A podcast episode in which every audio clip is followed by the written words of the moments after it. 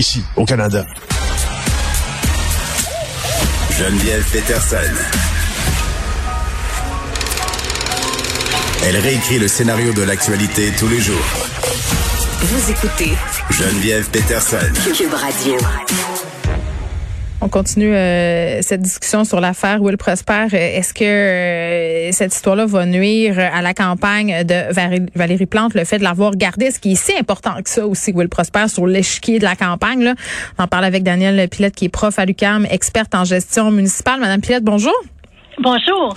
Bon, euh, évidemment, ça fait couler beaucoup d'encre. C'est un sujet super délicat. Là. Je viens d'en parler euh, à LCN avec Julie Marcoux. Puis on dirait qu'on marche sur des œufs parce que, tu sais, oui, euh, il y a l'idée du pardon, de la rédemption, du fait de la réhabilitation, mais quand même, quand on est comme Monsieur Prosper, quelqu'un qui a fait son pain et son beurre en parlant de la police, de la gestion de la police, et qu'on apprend que les circonstances dans lesquelles il a quitté la police sont pas tout à fait celles qui nous avaient annoncées pendant des années, je comprends les gens d'être choqués, puis je comprends les gens de se dire, ben il y a pas d'affaire là puis je pense que je pense un peu euh, la même chose. Il a un peu brisé notre confiance, puis il n'y a pas de super d'explication euh, à tout ça. Mais, mais j'étais surprise, euh, Madame, peut-être que la mairesse Plante hier persiste et signe et continue d'appuyer son candidat. Puis je pensais même que lui-même, de par lui-même, allait s'en aller.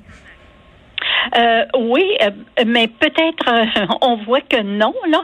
Et peut-être que c'était un peu prévisible. Pourquoi? Parce que, écoutez, ce candidat-là, parce que évidemment, il y a des enquêtes qui sont faites. Ce candidat-là avait déjà été candidat dans le passé pour Québec solidaire. Il semble pas qu'il avait révélé ce passé-là.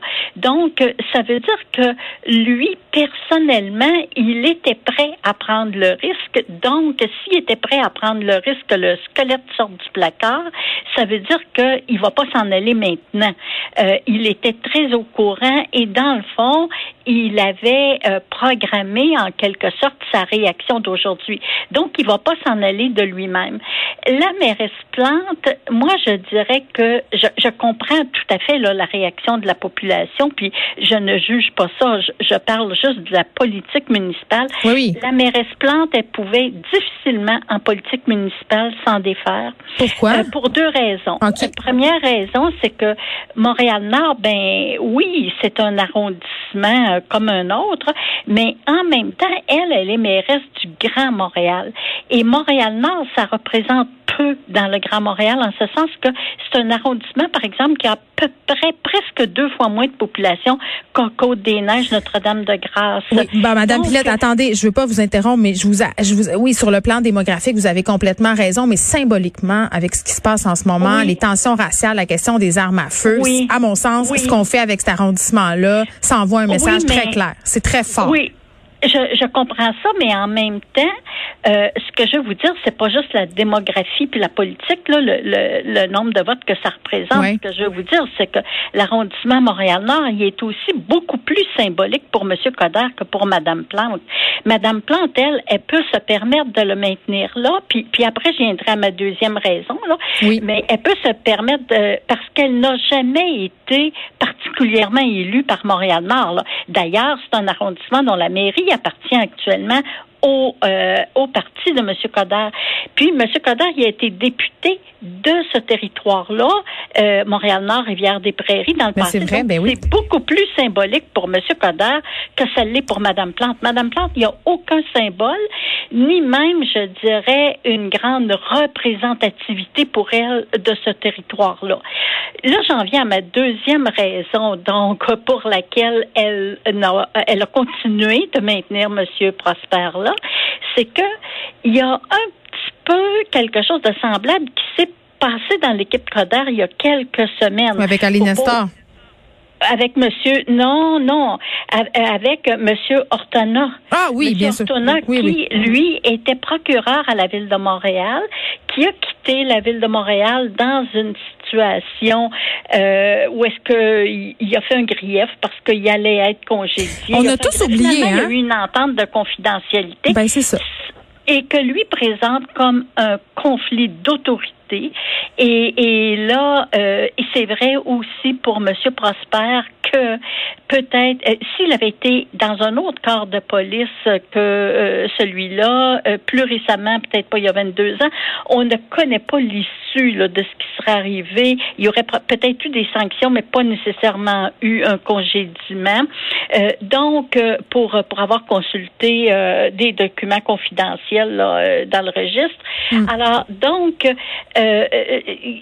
les deux cas se ressemblent un petit peu, mais sauf que dans le cas de M. Ortona, euh, comme il est, euh, il est quand même président maintenant d'un centre de services euh, scolaire, évidemment, il est beaucoup plus difficilement attaquable que M. Prosper Et, et, il y a peut-être aussi cette raison-là qui a joué dans la rationalité de la mairesse Plante, là, mm. pour dire, ben, je ne céderai pas, alors que dans des circonstances similaires, M. Coder n'a pas cédé non plus, a maintenu son candidat. Il y a des candidats qu'il n'a pas maintenus, euh, mais il y a des, des candidats qu'il a maintenus aussi. Euh, alors, ça témoigne quand même de la difficulté actuellement de trouver une relève qui soit irréprochable en politique municipale. Mais j'ai envie de poser la question, est-ce qu'il faut être irréprochable? Euh, c'est parce que je pense que dans le cas de, Will Prosper, ce qu'on lui reproche, la nature de ce qu'on lui reproche, a un impact direct sur, sur ce pourquoi on était allé le chercher pour faire de la politique municipale. Mais je ne sais pas, est-ce que pour être politicien de nos jours, il faut avoir un passé irréprochable, avoir aucun, avoir eu aucune erreur de jeunesse ou de manque de, je pense pas. Je pense vraiment c'est parce que la faute est liée à ce qu'il défend en ce moment. Je pense que c'est ça que les gens ont eu de la misère à avaler.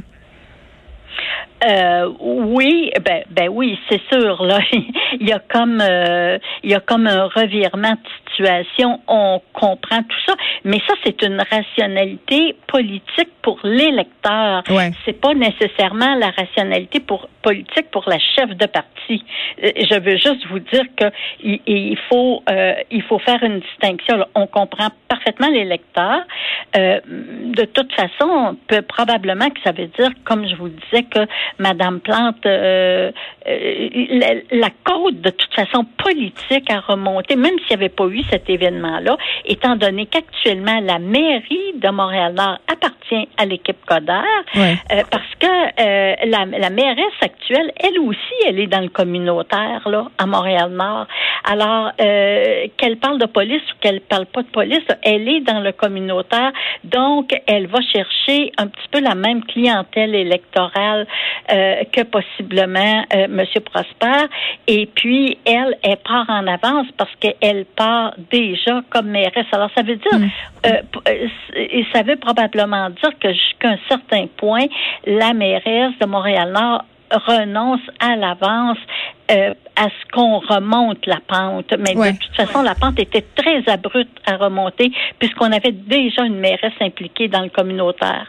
Et aussi parce que à Montréal-Nord, il y a quand même, oui, il y a des groupes culturels, mais il y a quand même euh, une bonne proportion de personnes âgées qui vivent en résidence. Il y a plusieurs résidences et mm. on sait que cette clientèle-là, elle est déjà, euh, en tout cas, à la dernière élection, elle était très acquise à la mairesse de, Montréal-Nord de l'équipe Coder. Bon, c'est de dire en fait que ça aura peut-être, en fait, possiblement pas grand impact sur la campagne de Mme Plante. Daniel Pilette, merci. Exactement. Qui est prof à l'UQAM, experte en gestion municipale.